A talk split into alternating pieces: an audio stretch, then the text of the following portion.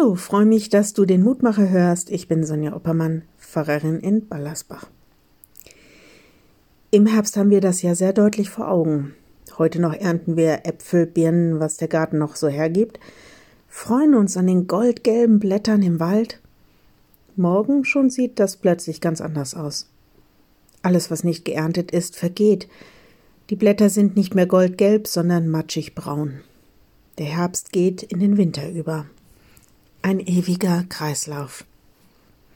Die Bibel nimmt das auf und erinnert uns daran, dass keiner von uns sich gegen dieses Werden und Vergehen auflehnen kann.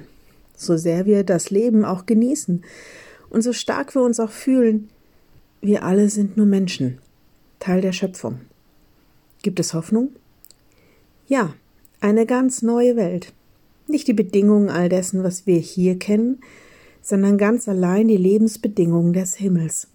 Lehrtext heute erinnert uns noch einmal daran, dass dieser Kreislauf schon einmal durchbrochen wurde, und das ist ein Vorgeschmack für all das, worauf wir noch warten. Nicht das Dunkel, nicht der Tod behält das letzte Wort, sondern Jesus Christus. Und er sagt, ich bin das Leben. Mit ihm beginnt eine neue Wirklichkeit, der nichts und niemand im Weg steht.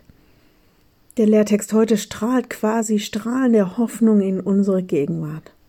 Da heißt es, Christus Jesus hat dem Tod die Macht genommen und das Leben und ein unvergängliches Wesen ans Licht gebracht durch das Evangelium. 2. Timotheus 1, Vers 10. Wenn du magst, dann bete doch noch mit mir. Lieber Herr, so oft können wir das nicht sehen.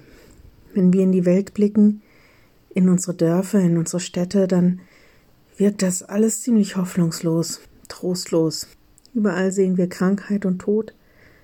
Wir haben Mitleid mit denen, die schwer vom Tod getroffen wurden.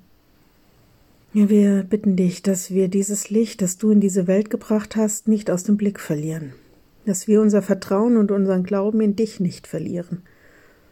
Hilf uns an deinem Leben festzuhalten, nicht aufzugeben, sondern in deinem Sinn das Beste aus diesem Leben zu machen, fröhlich zu sein, voller Zuversicht, dass wir einmal bei dir vollkommenes Leben und Frieden haben. Das bitten wir dich für uns, aber wir bitten dich das auch für all diejenigen, die gerade jetzt in diesen Tagen große Trauer und Dunkel durchmachen.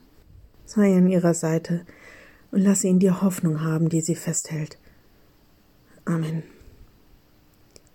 Morgen wieder ein neuer Mutmacher. Bis dahin, bleib behütet. Tschüss.